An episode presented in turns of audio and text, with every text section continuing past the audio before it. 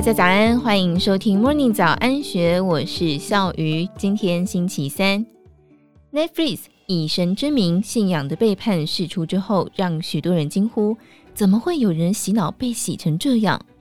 以上内容是出自于一位在社理教将近十年左右的笔者，他表示，顶大声会被邪教骗进去，大体原因并非出在智商的问题。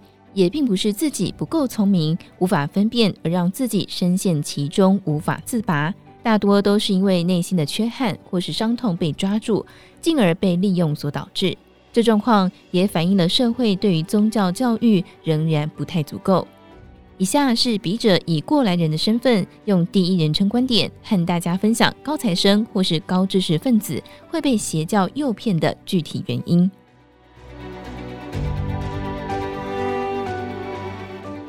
从理性层面来说，社会对于高材生的直接观感是名校生，而高知识分子大致上包含了律师、医师、教授等等职位，当然他们也一定是高材生。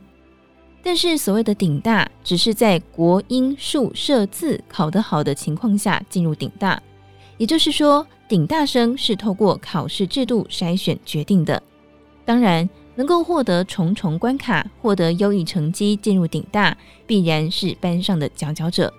但是我们得反问一句：考试制度规定的科目能够囊括这世界一切的知识跟道理吗？答案是否定的，甚至各个考科都还有限定范围。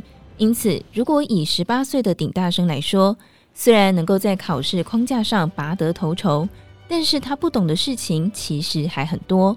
换句话说，就是社会经验不足，容易被邪教所利用。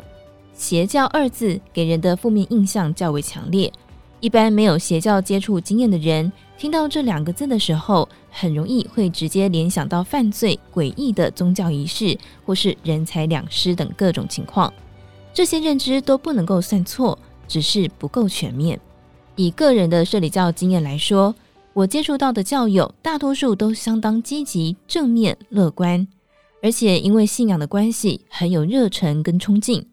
他们也并非外界想象的会对你做法，或是下咒，或是进行某一些让人害怕的仪式，基本上根本没有。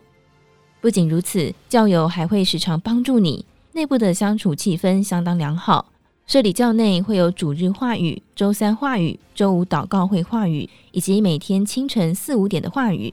所谓话语，指的就是郑明熙教主所领受的真言，或是他人生的体悟，或是透过圣经故事引申出一些心灵鸡汤等等。里面的内容大部分都相当正向，会说到身体保健、人生方向思考、圣经结合生活、改善生活态度等等。听上去不但不会觉得有什么问题，多数人反而会觉得相当励志，觉得受用的人也是挺多的。只是许多的年轻学子并不明白恶人也会说好话的道理，因此在判断教会的人话语没有太大的问题，甚至对自己的人生有所注意的时候，就会慢慢的踏入教主的陷阱里了。由于教内的气氛直销化。人跟人之间的关系紧密，相处气氛营造得非常好。再加上受过社理教教义三十各论的洗礼之后，在不懂圣经的情况下，很难破解三十各论的谬误之处。因此，教会透过人、气氛、教义这三样法宝，让人逐步的卸下心防之后，紧接着便是夹带私货。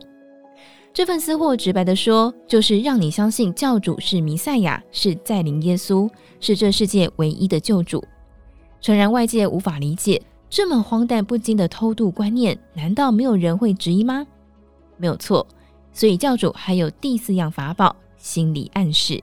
基本上，在人、气氛、教义的催化之下，心理暗示的效果会非常好。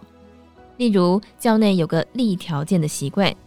就是教会会告诉你，透过某些苦修或是一段时间的修行，可以让你得到祝福，或是悔改对上帝有亏欠的罪。常见的条件是二十一天清晨四点祷告，或是三到七天不等的禁食祷告。通常在做完这些条件之后，当事人就会觉得工作或课业似乎变得更顺畅了，好像感觉精神力变好了，我的某些烦恼似乎解决了。或许这些条件真的有某些神力，但实际上在长达半小时以上的祷告过程当中，因为会不断地向上帝诉说生活中的烦恼或是愿望，所以内心就会特别关注这些事情。因此，当这些事情突然得到转机或是有所好转的时候，当事人就会觉得好神奇，真的有神存在。那么，如果没有改善呢？牧师就会告诉你，你立的条件不够，或是有罪得悔改。换言之，就是要继续祷告到问题改善为止。等到有改善的时候，就会认为神真的帮助了自己。这就是第四样法宝的厉害之处。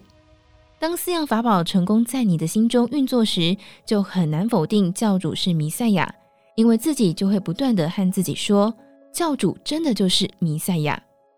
以上内容出自《金周刊》，更多精彩内容欢迎参考资讯栏。如果有任何想法，也欢迎你留言或是 mail 告诉我们。祝福您有美好的一天，我们明天见，拜拜。好想请毛利小姐帮我问理财问题哦。听完 Today 来 Taxi，，好希望分享学习心得哦。我想跟主持人互动，要怎么联络啊？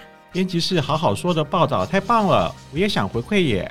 这些有你的心声吗？我们听到了，欢迎加入荆州大耳朵 Parkes 粉丝专属社群平台，只要点击资讯栏连接并输入昵称，就能马上互动。我们等你哦。